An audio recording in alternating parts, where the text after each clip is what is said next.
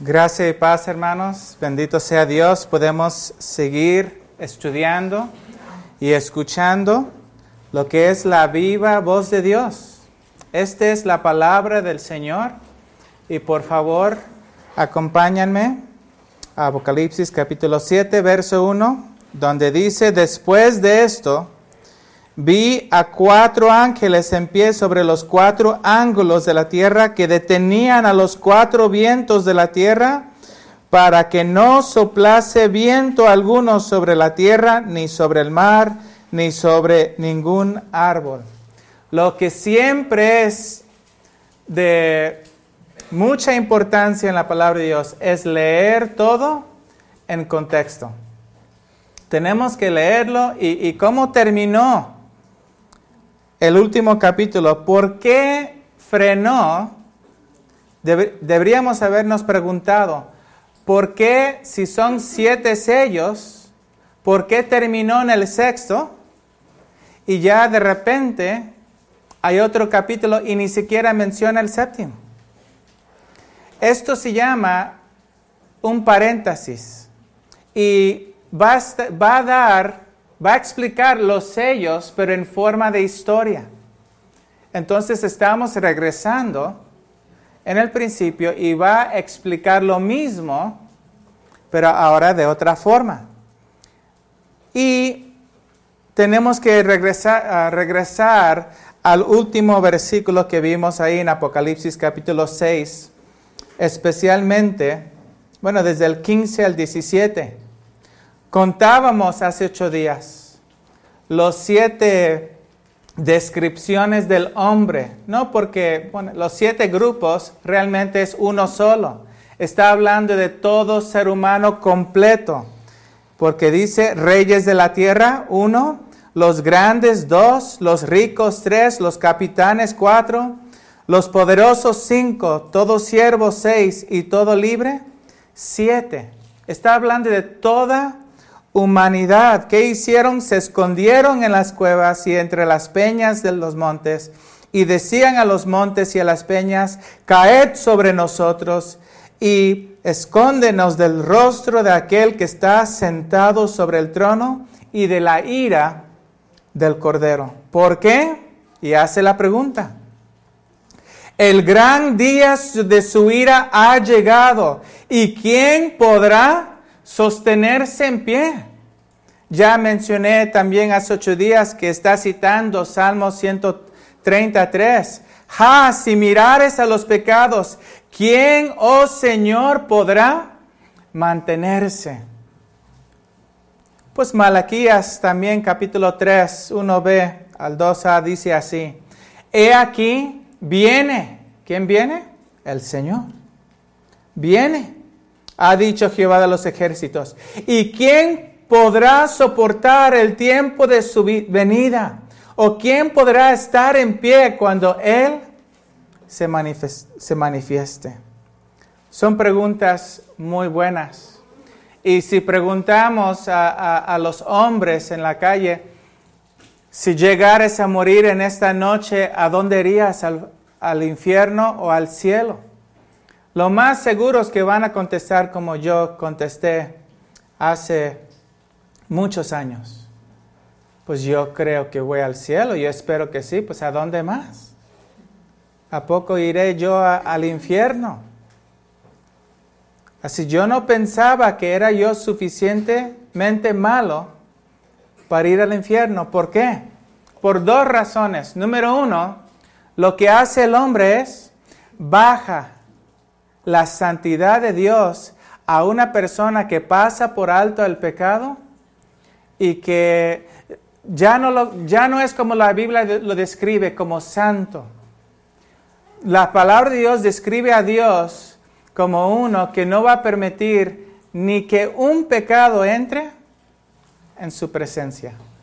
Si usted tiene un solo pecado, no podrá entrar en su presencia.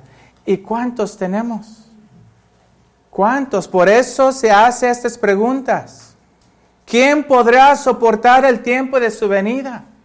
¿Por qué? Porque bajan a, Dios ya no como santo, sino como uno que es indiferente al pecado. Pues también lo que hacen es que elevan la justicia del hombre. Bueno, el hombre, pues sí, pues pecadores, hemos pecado todos, pero no, no soy tan malo, soy buena persona. Y ese es su pecado. Su pecado es, es que primeramente bajan la santidad de Dios y en segundo elevan la justicia del hombre. Cuando Dios dice en su palabra, no hay justo, ni aún uno. Entonces se termina la pregunta en Apocalipsis capítulo 6, verso 17, cuando dice, porque el gran día de su ira ha llegado, ¿y quién podrá sostenerse en pie? ¿Y cuál es la respuesta a esa pregunta? La respuesta es todo el capítulo 7. ¿Quiénes son? Pues antes de entrar en el capítulo 7, Vamos a ver lo que dice, porque hace ocho días estábamos comparando Mateo 24 ahí con Apocalipsis. Y en, Mateo dice, entonces aparecerá la señal del Hijo del Hombre en el cielo. Y entonces, este es muy importante que lo vemos, lamentarán todas las tribus de la tierra y verán al Hijo del Hombre viniendo sobre las nubes del cielo. Entonces es un engaño, es una mentira a todos aquellos que enseñan que cuando Cristo viene, que los inconversos no lo van a ver, que solamente los creyentes y, algunos lo, lo llaman el rapto secreto. Pero ¿qué enseña la Biblia? Que cuando Cristo viene, como dice Apocalipsis 1.7, he aquí viene con las nubes y todo ojo le verá. Dice aquí en Mateo 24, verán al Hijo del Hombre viniendo sobre las nubes del cielo con poder y gran gloria. ¿Y qué más, qué más hará el Señor? Enviará a sus ángeles con gran voz de trompeta y juntarán a sus escogidos de los cuatro vientos desde un extremo del cielo hasta el otro. Así, Él va a reunir, Él va a juntar a su pueblo y a la vez los inconversos serán juzgados y este ya es el sexto ah, sello abierto y esto nos lleva a Apocalipsis 7. Ya no pasa al séptimo sello, sino que hay un paréntesis que es en forma de historia la explicación de los, de los siete sellos. Dice aquí, después de esto vi a cuatro ángeles en pie sobre los cuatro ángulos de la tierra, que detenían los cuatro vientos de la, de la tierra, para que no soplase viento alguno sobre la tierra, ni sobre el mar, ni sobre ningún árbol. ¿Quiénes son? ¿Quiénes son estos ángeles? ¿Quiénes son? ¿A qué se refieren los vientos? Pues ahí en el libro de Jeremías y también en Zacarías nos da una explicación. En Jeremías 49, verso 34 hasta 37, es importante verlo todo. Vamos a verlo, por favor. Nada más puse unas citas importantes. Hay que abrir porque quiero que veamos que es en el mismo contexto porque está hablando de los cuatro caballos descritos en los sellos. Ahí en Zacarías y en Jeremías dice algo muy importante. Jeremías 49 verso 34 en adelante.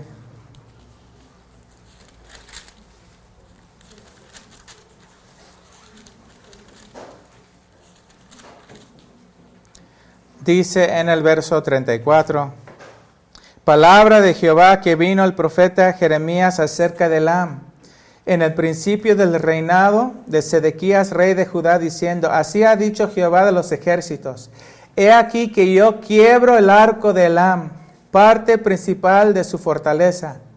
Y mira lo que dice, traerá sobre Elam los cuatro vientos de los cuatro puntos del cielo y los aventaré a todos estos vientos y no habrá nación a donde no vayan fugitivos de Elam.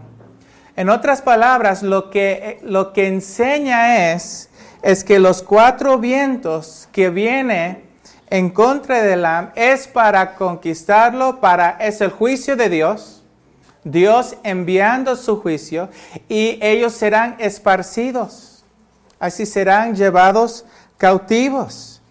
De eso está hablando, es acerca del juicio de Dios. Los cuatro vientos es el juicio y cuando lo estudiamos en el libro de Apocalipsis capítulo 6, ¿con qué terminó? el sexto sello. El sexto sello termina con un cataclismo, con las estrellas siendo aventados a la tierra y toda la tierra siendo quemado con fuego. Y la pregunta es, ¿quién podrá mantenerse de pie durante de este juicio? ¿Quién? Los pecadores ciertamente no podrán. Mira lo que dice Zacarías en Zacarías 6, también menciona los, los ah, jinetes, los caballos, los carros, los cuatro colores, igual que Apocalipsis. Y dice así, respondí entonces y le dije al ángel que hablaba conmigo, Señor mío, ¿qué es esto? Cuando preguntaba acerca de los cuatro ángeles y los cuatro vientos. Y dice, me dijo, estas son los cuatro vientos de los cielos que salían después, que salían después de presentarse delante del Señor de toda la tierra. Llegaban para juicio. Es el juicio de Dios enviado y aquí en Apocalipsis esto es. Dios está a punto de juzgar a la tierra y Dios dice, antes de que sea destruido la tierra, menciona los cielos, menciona ah, la tierra, el mar y dice, y, los árboles. Vimos en capítulo 6 que cuando Dios quema al mundo, que vendrá muy pronto, que va a haber nuevos cielos y nueva tierra. ¿Por qué? Porque los primeros cielos y primera tierra ya no estarán. Dios los va a juzgar. Pero antes de que llegue este tiempo, ¿qué hará el Señor? El Señor va a sellar a los suyos. Y esto es importante. Mira lo que dice el verso 2. Vi también a otro ángel que subía de, de donde sale el sol y tenía el sello del Dios vivo y clamó a gran voz a los cuatro ángeles, a quienes se les había dado el poder de hacer daño a la tierra y al mar. Así debemos entender bien en el contexto. Dios dijo, voy a juzgar a la tierra. Entonces estos ángeles están deteniendo estos vientos porque ya cuando la ira de Dios será sobre toda la tierra y dice, espera un momento, no vayan a soltar los vientos, todavía no, espera. ¿Y qué debemos esperar? Dice, tengo un sello muy importante. Y mira lo que dice, diciendo, no hagan daño a la tierra, ni al, ni al mar, ni a los árboles, hasta que hayamos sellado en sus frentes a los siervos de nuestro Dios. Ya me han escuchado a compartir ya estos seis capítulos, ya estamos en el séptimo capítulo de Apocalipsis, y han escuchado por qué estoy convencido que estamos hablando de figuras, símbolos que deben ser interpretados ah, espiritualmente. Ya desde el capítulo 1, si quisieran conocer las notas de nuevo, se los puede dar al final. No es tiempo de repetir todo eso de nuevo. Pero el sello que Dios pone es sobre sus frentes, no es literal. ¿Sí? Es algo simbólico y debemos tener mucho cuidado porque ya cada grupo tiene su versión, cada secta tiene sus ideas acerca de qué significa este sello. Un ejemplo, los llamados, y digo llamados porque no son testigos de Jehová, son testigos del diablo.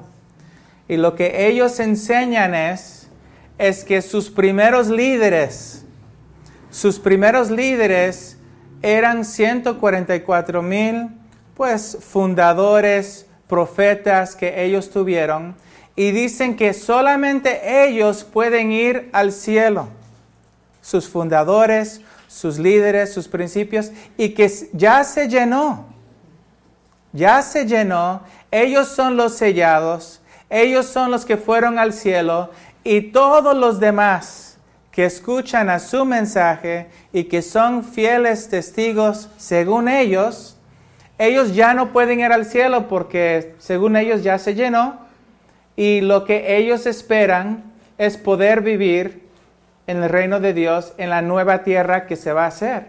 Todo eso es un mensaje falso. Hay otras ideas, pero lo que me gustaría pasar más tiempo es explicar qué nos enseña la Biblia, comparando la Biblia con la misma Biblia. ¿Qué nos dice la palabra de Dios acerca del sello? Vamos a tomar, por ejemplo, Ezequiel 9:4 como prueba de que no es literal. Mira lo que dice Ezequiel 9:4. Y le dijo Jehová, pasa por en medio de la ciudad, por en medio de Jerusalén, y ponles una señal, ¿sí? Es la palabra sello, en la frente a los hombres que gimen y que claman a causa de todas las abominaciones que se hacen de en medio de ella. Vean el versículo por favor mientras que voy explicando. Dios por medio de Ezequiel dijo, yo voy a juzgar a Jerusalén, yo los voy a juzgar y ellos van a enfrentar mi ira. Pero, ¿por qué? Porque ellos cometían abominaciones en sus calles había todo tipo de inmoralidad sexual, había sodomitas, homosexuales, lesbianismo, todo tipo de, abominaciones ahí en sus calles, la forma en que ellos vivían. Y Dios dice, yo los voy a juzgar, pero quiero que se ponga un sello, una señal, ¿dónde? En sus frentes ¿Y de qué servía? Ah, ¿Sobre quiénes? Dice, sobre aquellos, mira lo que dice, los que gimen, los que claman a causa de todas las abominaciones. En otras palabras, ellos caminan por sus calles y ven todo el pecado. Cuando yo hablo con ciertas personas y digo, no se da cuenta de esto, pero estamos en el mundo, hermano, pues ya es normal. No es normal para Dios.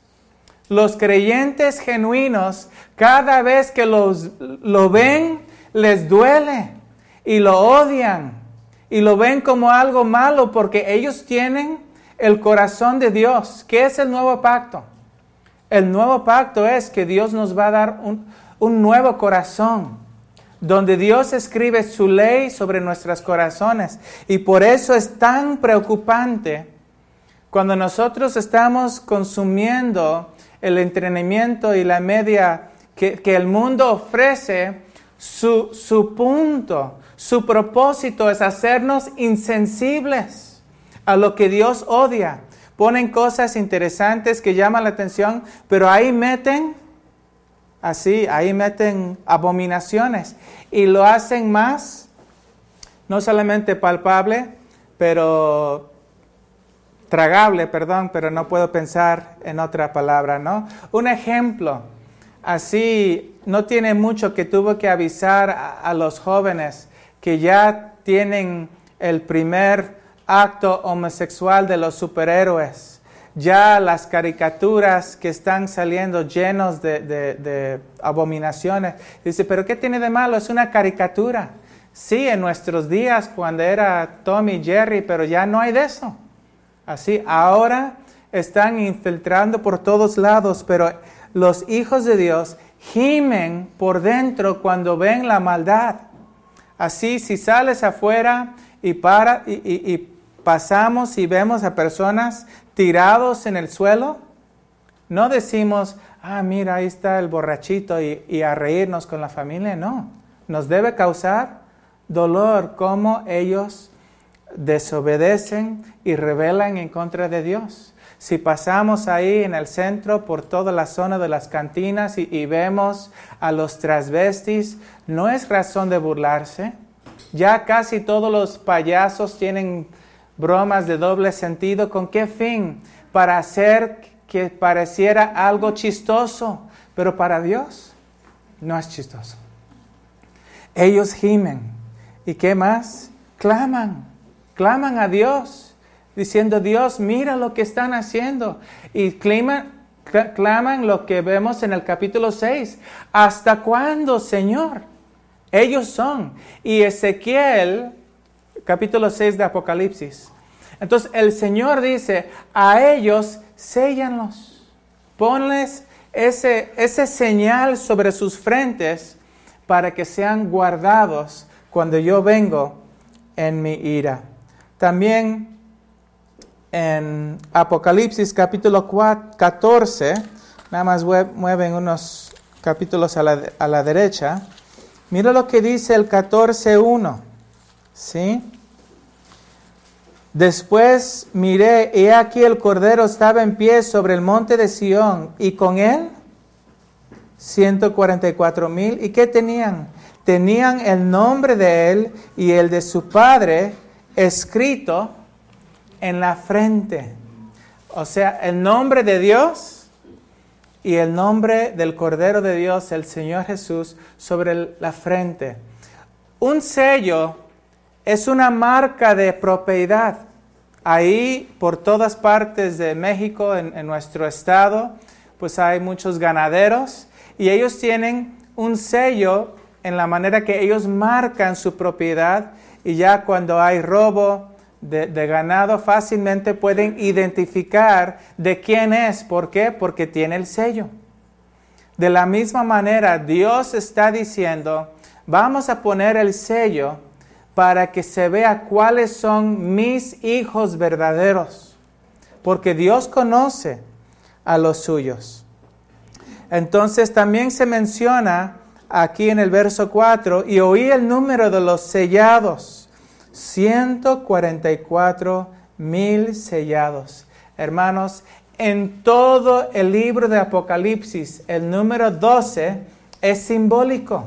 No solamente Apocalipsis, los evangelios, el Antiguo Testamento, el número 12 es simbólico del pueblo de Dios. En el Antiguo Testamento, ¿cuántos tribus había? 12. ¿Cuántos apóstoles había? 12. Entonces, ¿cómo, ¿qué significa el número 144 mil? Es 12 por 12 por mil. Y la palabra mil en toda la Biblia es simbólico. el número mil en la Biblia significa así, por ejemplo, mil años es un periodo muy largo ahí en Éxodo capítulo 23 dice la palabra del Señor que el Señor guardará su pacto hasta mil generaciones. No está diciendo que después de mil uno Dios ya va a dejar de ser fiel.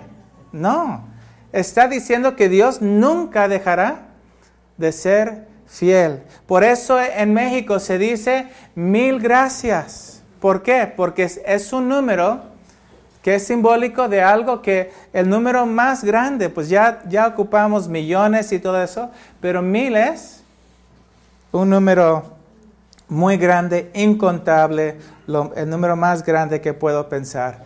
De por sí, no es solamente el libro de Apocalipsis, hermanos. En los evangelios, que son las enseñanzas que, que normalmente consideramos como lo más sencillo, cuando Pedro preguntó, ¿Cuántas veces debo perdonarlo? ¿Hasta siete veces? ¿Y qué dijo el Señor Jesús? No, setenta veces siete. Entonces lo que hizo fue que tomó el número siete y ya... Entonces no quiso decir 490 y ya después, ay sí, 491, ahora sí, que cae tu venganza sobre él. No. Se ocupa los números para hablar de una gran cantidad. Es lo mismo aquí. Entonces se nombra los, dice aquí, hoy el número de los sellados, 144 mil de todas las tribus de los hijos de Israel. Noten que ya mencioné que es 12 por 12. Así, ¿por qué? Porque cuando Cristo murió en la cruz, lo que Él hizo cuando derramó su sangre, hizo de los dos pueblos, de Israel y de los gentiles. No todos, solamente de los creyentes de Israel. Y de los creyentes gentiles los hizo un solo cuerpo derrumbando la pared que estaba en medio. Él lo quitó. ¿Para qué? Para ser un solo pueblo. Por eso son 144 mil. Yo quisiera decir, porque ahorita vamos a ver el verso 9, que otra vez hay un segundo grupo incontable.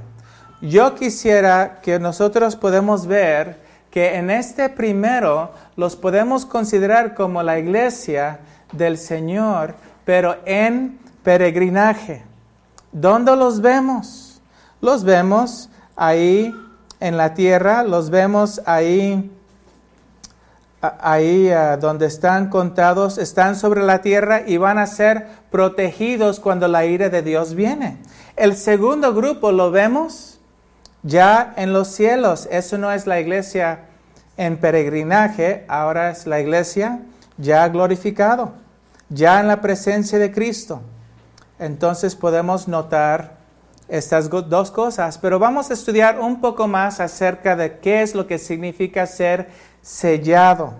Sellado. Podemos leer, por favor, Efesios 1.13. Dice todos juntos, en él también vosotros, habiendo oído la palabra de verdad, el evangelio de vuestra salvación, y habiendo creído en Él, fuisteis sellados con el Espíritu Santo de la promesa.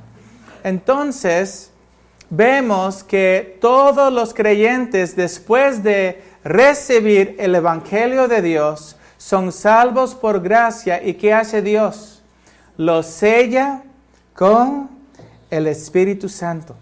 Los sella para qué? Para marcarnos para poner una señal que pertenecemos a Dios.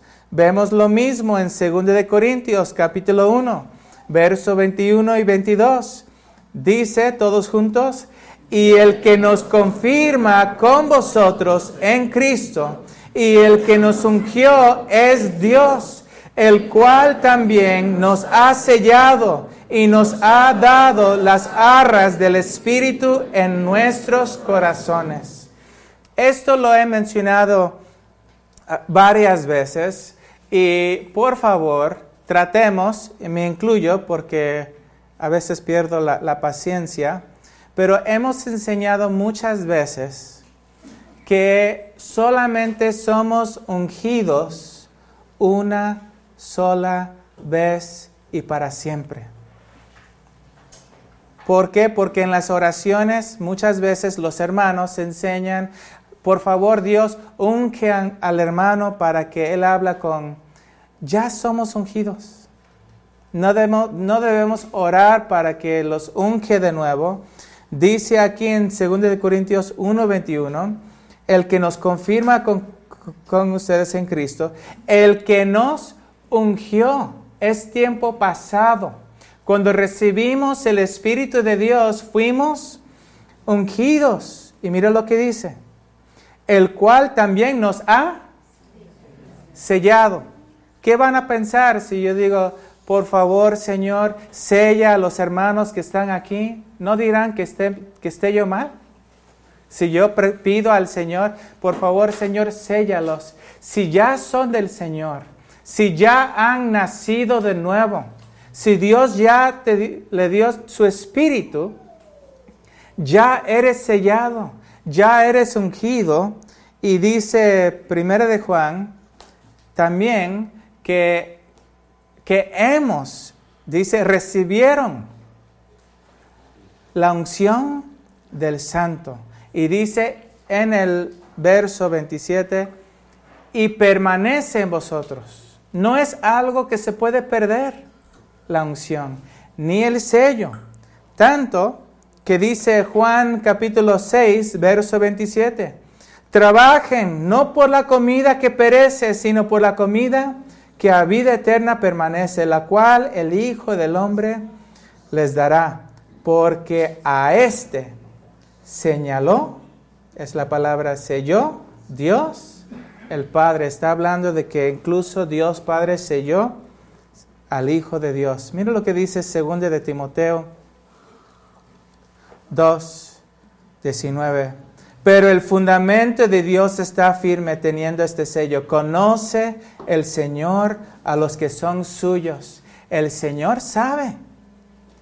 La verdad, nosotros no. Hay varios aquí y también que están reunidos, van a la iglesia y no sabemos si son del Señor. El Señor sí sabe. el sello no lo podemos ver. Yo no puedo ver si ustedes tienen el sello del Espíritu. Se debe ver en su forma de hablar, en su forma de caminar con Dios. Cristo dijo, por sus frutos los conoceréis, pero el sello, eso no lo podemos ver.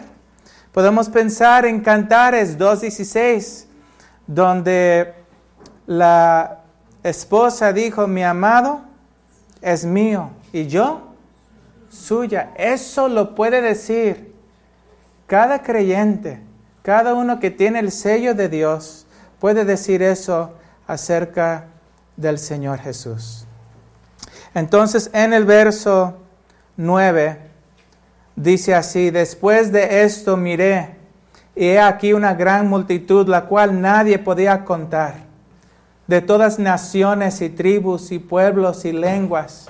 No está diciendo que Dios tiene dos pueblos.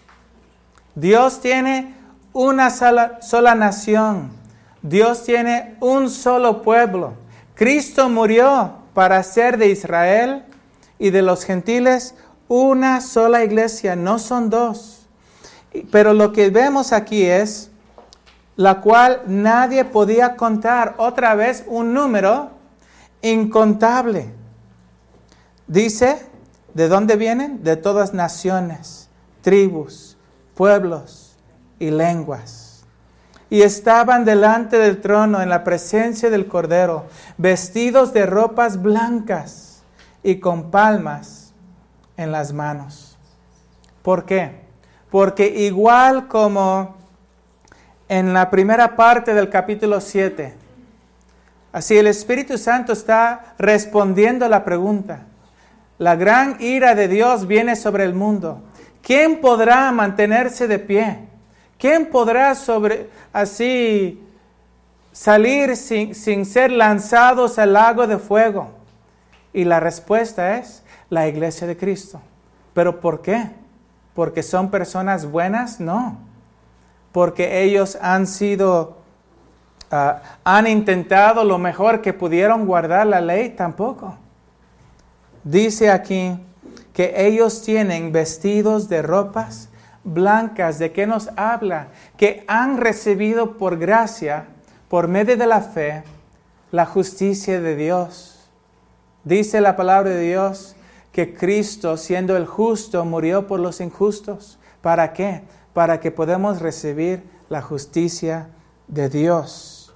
También dice que ellos tienen palmas en las manos. Hay dos partes en las escrituras donde vemos palmas. La primera se encuentra en la fiesta de tabernáculos. Había siete fiestas de Jehová, el, primero siendo la de la Pascua, y ahí empieza a hablar de las diferentes fiestas de Jehová. Y el último, la eh, se llama fiesta de los tabernáculos. Y lo que ellos hacían es que ellos iban y dejaban sus casas ahí en Jerusalén, dejaban sus lugares, iban a un lugar pues desierto y ellos hacían enramadas, unas casas de, de palos y maderas, y ahí ponían palmas. Y Dios dijo, vayan allá afuera y deben recordar, deben recordar que yo los saqué de Egipto. Y ahí con las palmas, quiero que se gocen porque yo los saqué de Egipto y yo los traje a esta tierra. De la misma manera, estos ya, ya no están así en la tierra, ellos están en la presencia del Cordero. Los demás están siendo guardados en la tierra, aunque pasen por tribulación, y ahora los vemos en el cielo. ¿Y de dónde vienen? De todas partes, de todos lados. Y tienen palmas en las manos, porque también el Señor nos sacó del mundo, nos perdonó y nos dio vida nueva en Cristo. El otro lugar donde podemos ver las palmas es cuando Cristo entró en Jerusalén en su entrada triunfante. ¿Y qué hicieron todos? Pusieron palmas ahí por el piso donde Jesús entró, no como esperaban, en un caballo, pues ahí de lujo, sino que Él entró en un asno. Y todos pusieron ahí sus palmas y Cristo. ¿Y qué clamaban? Osana, sálvanos. Bendito es el que viene en el nombre del Señor. Lo proclamaban como Josías, como Mesías, el Cristo. Ahora lo interesante es esto.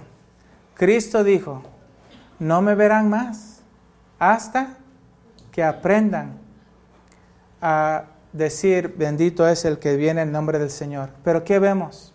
Vemos los que están en el cielo que tienen esas palmas.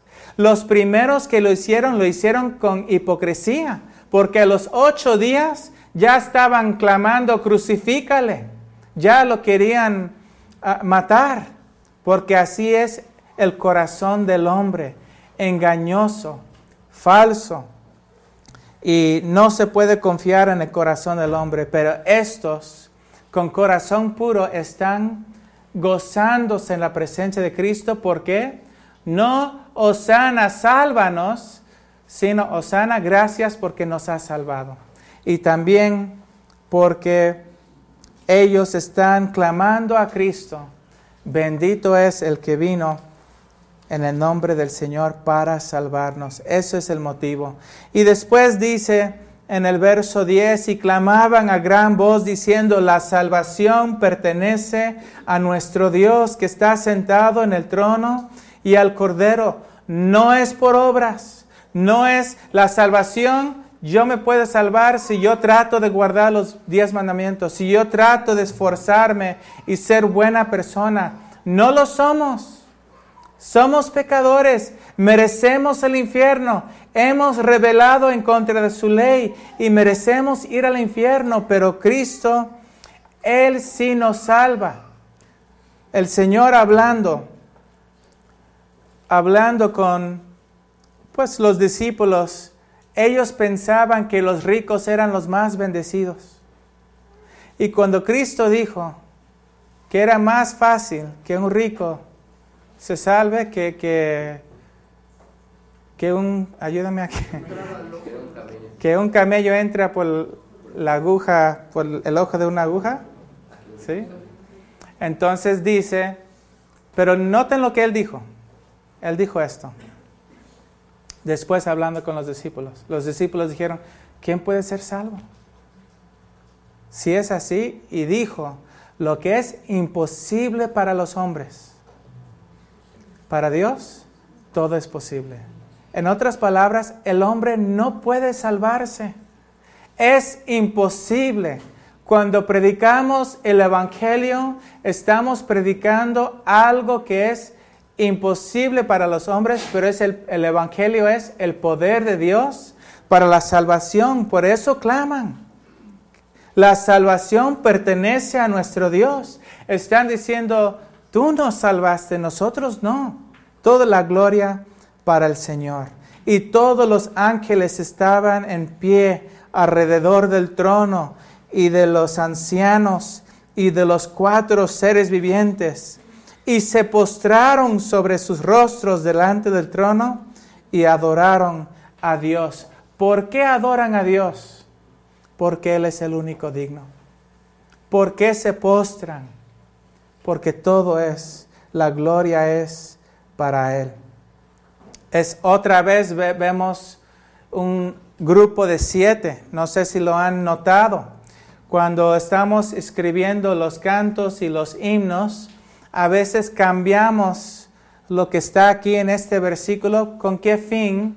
Lo cambiamos porque no rima o, no queda ¿no? la letra, porque estamos pensando en tiempos.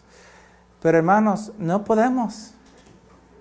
Dios los puso como siete. Cuentan conmigo, por favor.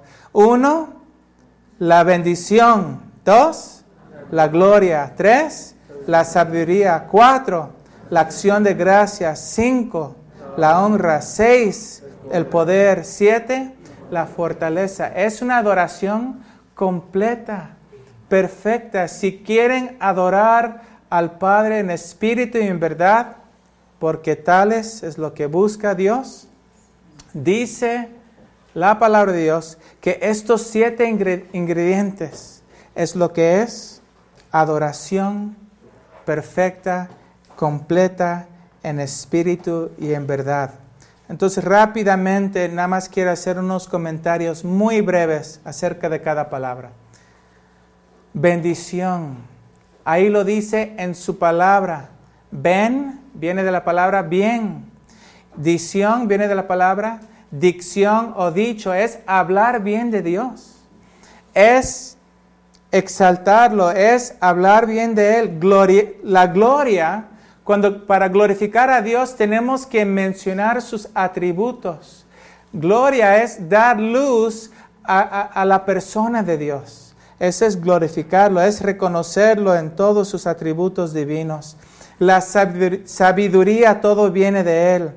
Acción de gracias. Muchas veces no incluimos gratitud en adoración ah, bíblica, pero gratitud es parte por todo lo que Dios ha dado.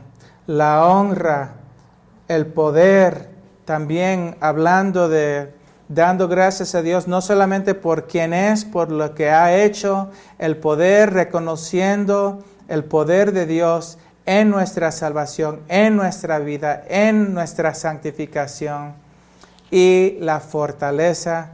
Todo pertenece, dice, sean a nuestro Dios por los siglos de los siglos. Amén. Entonces uno de los ancianos habló diciéndome, estos que están vestidos de ropas blancas.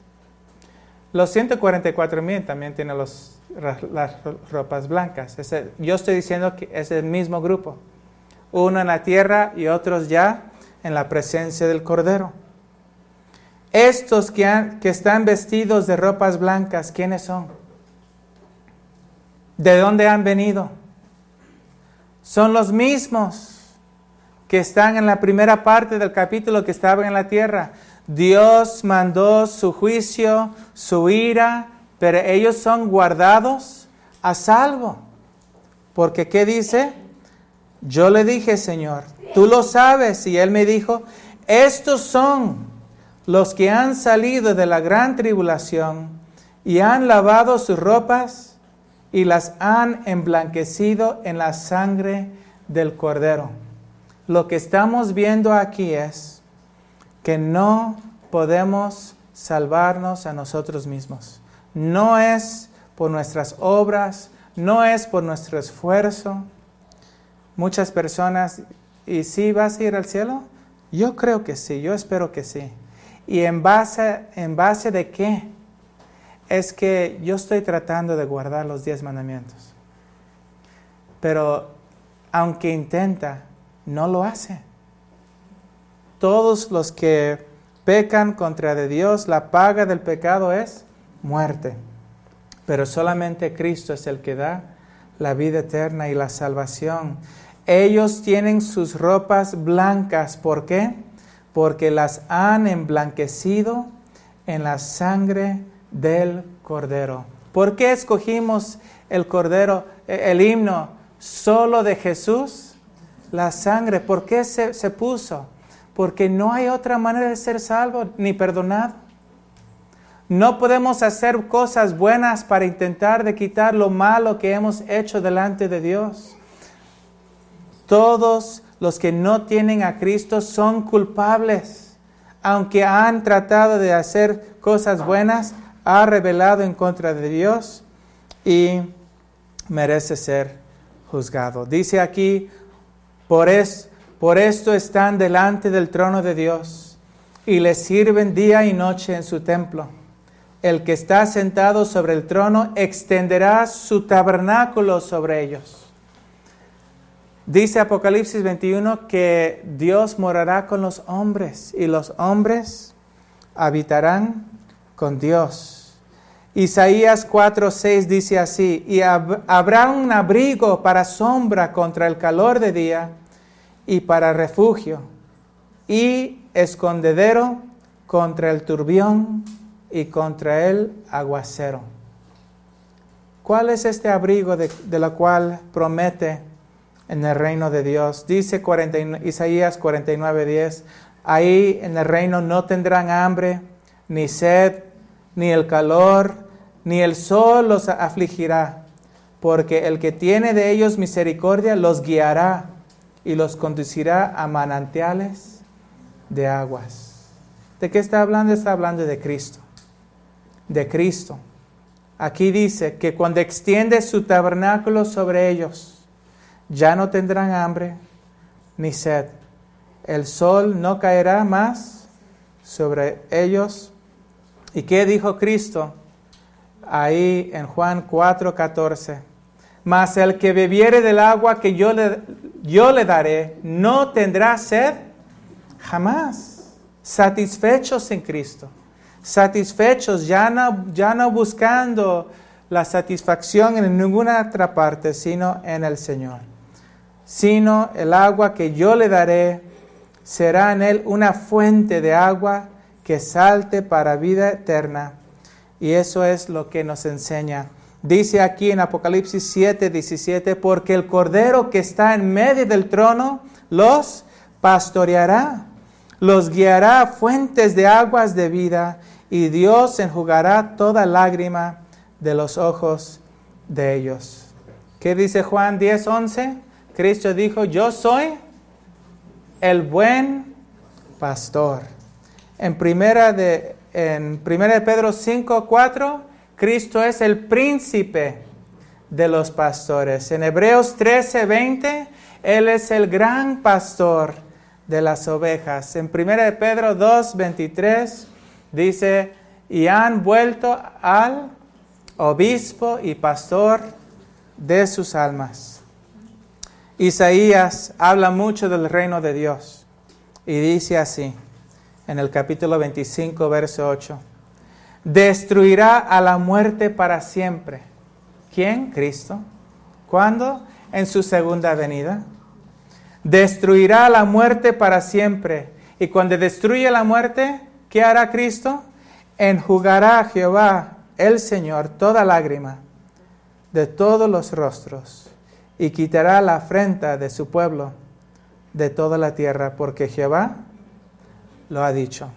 Bendito sea Dios. Capítulo 8, verso 1. Ya aparece el séptimo sello. El séptimo sello ya lo describí en el último versículo del capítulo 6. Así Dios dio un paréntesis al final del sexto sello cuando da el séptimo sello. Abre el séptimo sello y dice así, se hizo el silencio en el cielo como por media hora. ¿Por qué silencio? Porque ya Cristo viene ya se los puedo comprobar, lo expliqué hace ocho días, no lo quiero hacer de nuevo, pero el sexto sello es la que da entrada a la venida de Cristo.